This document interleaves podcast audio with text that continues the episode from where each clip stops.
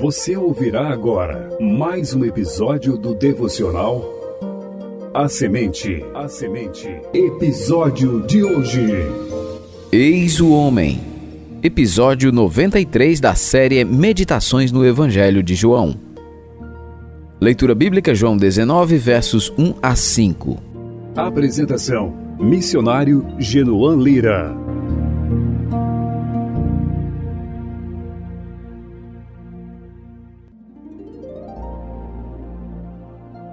Atormentado entre a consciência e o desejo de agradar os homens, depois de ouvir que a multidão preferia Barrabás a Jesus, Pilatos entregou o Senhor para ser torturado. Isso não significava uma sentença de morte, mas apenas uma manobra pela qual o governador romano tentava dissuadir o ímpeto assassino dos judeus e sabotar a própria consciência. Ilusoriamente, Pilatos procurava fazer justiça, seguindo pelas veredas da injustiça. Os torturadores sabiam que uma das acusações contra o Senhor era o fato de ele se declarar rei. Assim, além da tortura física, comum nesse tipo de castigo, os soldados intensificaram os sofrimentos do Senhor pondo na cabeça de Jesus uma coroa de espinhos que penetravam na sua fronte, deixando assim seu rosto completamente ensanguentado. E para incrementar a zombaria, além da coroa de espinhos, os soldados vestiram Jesus com um manto púrpura, a fim de ridicularizarem sua realeza. Terminada a sessão de tortura, Pilatos sai para a área externa do pretório e diz à multidão: Eis que vos apresento para que saibais que eu não acho nele crime algum.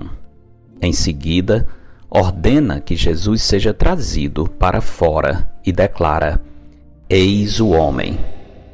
A frase eis o homem, que se eternizou na sua tradução latina esser homo, tem sido objeto de muita reflexão, enquanto se procura entender o seu real significado. O que Pilatos estava querendo dizer com essas palavras? É provável que o governador romano estivesse apenas dizendo: Aqui está o acusado. Outra possibilidade é que Pilatos estivesse comunicando ironicamente: Eis o vosso rei. Há quem diga que a frase Eis o homem foi proferida por Pilatos como um meio de despertar a compaixão dos judeus ao verem o estado de humilhação e sofrimento em que Jesus se encontrava após a tortura.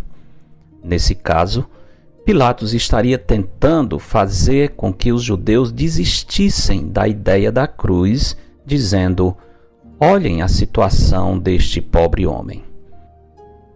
Apesar dessas possibilidades, se considerarmos a importância desse julgamento dentro do plano eterno de Deus, podemos dizer com segurança que, para o autor do quarto evangelho, quando Pilatos proferiu a inesquecível frase Eis o homem, estava inconscientemente fazendo uma alusão à profecia messiânica encontrada em Zacarias 6,12 que diz: Assim diz o Senhor dos Exércitos: Eis aqui o homem cujo nome é renovo. Assim, uma vez mais, vemos a Escritura se cumprindo e a verdade sobre o Filho de Deus sendo manifestada até por meio de lábios incrédulos. No livro do profeta Daniel está escrito: Eu estava olhando nas minhas visões da noite e eis que vinha com as nuvens do céu um como filho do homem, e dirigiu-se ao ancião de dias, e o fizeram chegar até ele. Foi-lhe dado domínio e glória e o reino, para que os povos, nações e homens de todas as línguas o servissem. O seu domínio é domínio eterno, que não passará, e o seu reino jamais será destruído. Daniel 7, 13 a 14.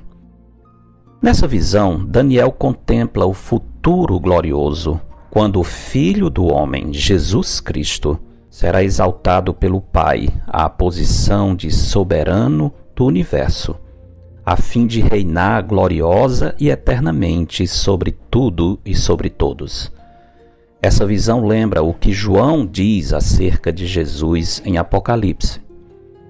Eis que vem com as nuvens, e todo olho o verá, até quantos o traspassaram e todas as tribos da terra se lamentarão sobre ele, certamente. Amém. Apocalipse 1, 7. A frase eis o homem, sendo uma expressão de cumprimento profético, expressou bem a verdade sobre o Messias na sua humilhação. Contudo, em breve, até aqueles que o traspassaram irão vê-lo em glória, não mais como servo sofredor, mas como soberano dos reis da terra. Naquele momento, Jesus não será apresentado ao universo com um simples eis o homem. A frase será modificada e todos irão saudá-lo dizendo: Eis o filho do homem.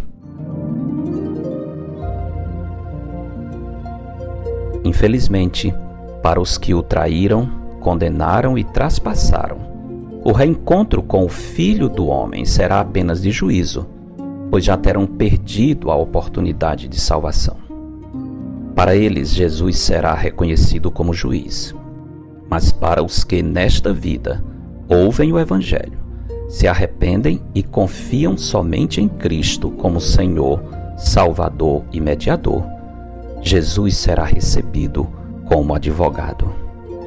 Portanto, aproveitando a longanimidade do Senhor. Sigamos o conselho do profeta Isaías. Buscai o Senhor enquanto se pode achar, invocai-o enquanto está perto. Isaías 55, 6 Porque dele, por meio dele e para ele são todas as coisas. A ele, pois, a glória eternamente. Amém. Eu sou o pastor Genuan Lira, missionário da Igreja Bíblica Batista do Planalto, em Fortaleza, servindo com a missão Maranata. Você ouviu mais um episódio do devocional A Semente. A Semente. Para entrar em contato, escreva para pastorgenuan@gmail.com. Tenha um bom dia na presença do Senhor. Edição Rádio Web CBR Esperança. Sintonizando e direcionando suas afeições a Deus.